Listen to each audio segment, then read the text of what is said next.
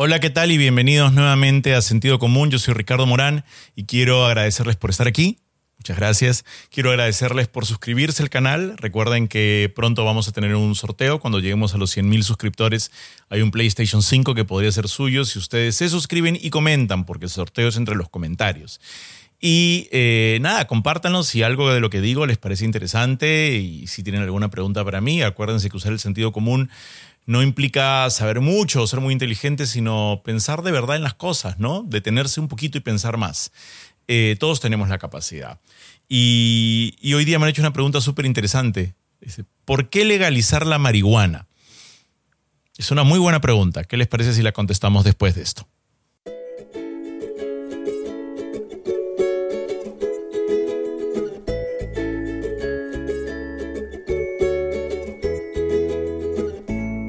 Y recuerda que al llegar a los 100.000 suscriptores, sortearemos un PlayStation 5 entre todos los suscritos que hayan hecho comentarios. Recuerda que tienes que estar suscrito y que tienes que haber hecho por lo menos un comentario. A más comentarios, más posibilidades de ganar. Bienvenidos de vuelta. Qué suspenso esa pregunta tan tabú en el Perú. Eh, sí, el Perú es un país complicado para temas como la marihuana. Así que eh, voy a decirles el, el resumen para que decidan si van a continuar escuchándome o para que decidan poner stop e irse.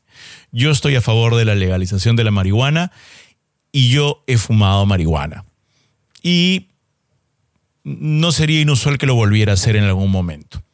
Eh, y no le encuentro básicamente ningún problema a hacerlo. Vamos a hablar primero en macro eh, y luego cada vez más chiquito para que conozcan un poco mi opinión. Creo que uno de los principales problemas de las drogas, eh, creo, que son, creo que son dos, ¿ya?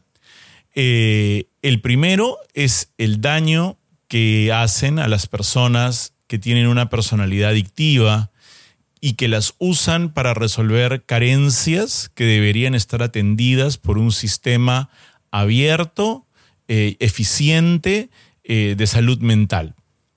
Precisamente aquellas personas que tienen eh, personalidades adictivas porque tienen baja autoestima, son codependientes, padecen de depresión o de ansiedad, encuentran en las drogas, y estoy hablando de cualquier droga en este momento en general, una válvula de escape incorrecta.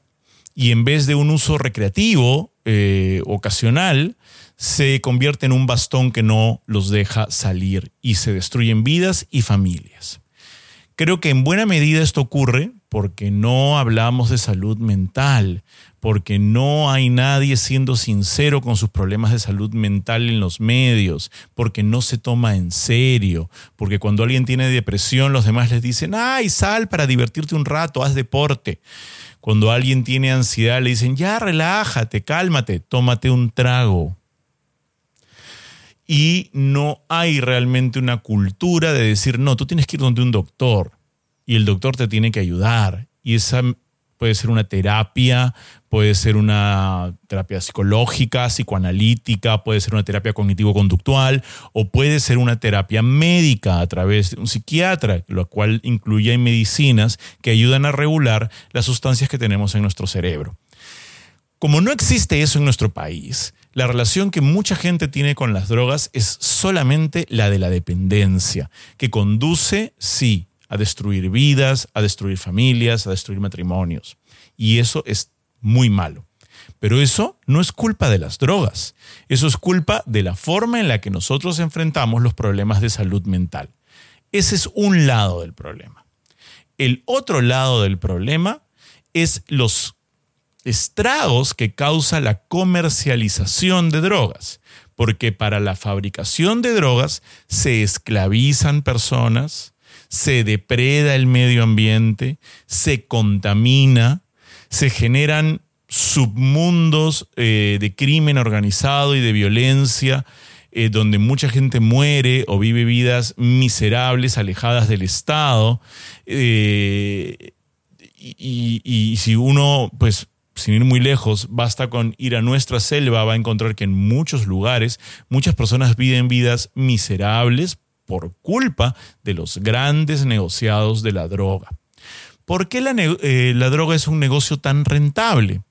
Bueno, en buena medida porque es ilegal. El hecho de que sea ilegal incentiva este tipo de sistemas. Eh, la ilegalidad eleva el precio, la ilegalidad destruye o desmejora las condiciones laborales de las personas que trabajan en ese negocio o que están esclavizadas dentro de ese negocio. La ilegalidad hace que se tenga que hacer sin regulación, depredando y destruyendo el medio ambiente. Ahora que entienden por qué eh, creo que hay estos dos grandes problemas en relación de las drogas, hablemos de lo que realmente son las drogas. Y vamos a empezar por la peor, que es una droga terrible que eh, corre rampantemente por nuestra sociedad y nuestro país, eh, que, que causa muertes, que induce a la violencia a la gente, que induce a la violencia entre eh, matrimonios, entre compañeros, la violencia en lugares públicos, eh, la depresión, el suicidio. Y eso es el alcohol. Es una de las más poderosas, pero es una que está permitida. El alcohol es mucho peor que muchas de las drogas que tienen estigma social. Nunca nadie en ningún periódico, en ninguna parte leyó por haber fumado marihuana, una persona se volvió violenta y tomó su arma y le disparó a cinco en un bar a las 3 de la mañana. Nunca ocurrió. Por fumar marihuana, una persona golpeó a su esposa. Nunca ocurrió. Porque precisamente la marihuana no tiene esos efectos. Entonces, ¿por qué el alcohol, que saca lo peor de la gente, consumido en exceso? ¿Por qué el alcohol, que es responsable de tantas muertes entre la gente que maneja ebria? ¿Por qué el alcohol, que es responsable de tanta violencia desatada, liberar el inconsciente y hacer que las personas se golpeen, se peguen, eh, terminen en trifulcas violentas en bares, en conciertos, de maridos hacia sus esposas, o que terminan destruyendo la vida de aquellos que al no tener una contención psicológica o psiquiátrica, terminan entregados al alcohol con su cuerpo destruido, con su vida destruida, con sus empleos perdidos, en la ruina, en la depresión y en el suicidio. Sí está permitida.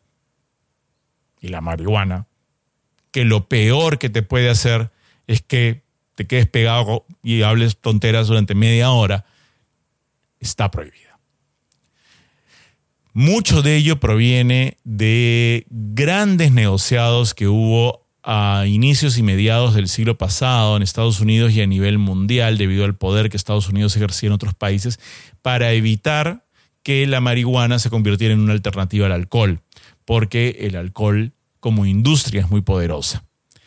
Pero si nosotros vamos revisando todas las otras posibilidades, los hongos alucinógenos, el LSD, eh, y aquellas realmente fuertes y probablemente muy dañinas como la heroína o la, cocaína, uno empieza a encontrar que eh, en realidad hay una hipocresía generalizada hacia el consumo de esas sustancias y no hacia el consumo, o, o sea, en versus el consumo del alcohol y del tabaco, que además es vendido en cualquier parte y es básicamente cáncer en un envase así.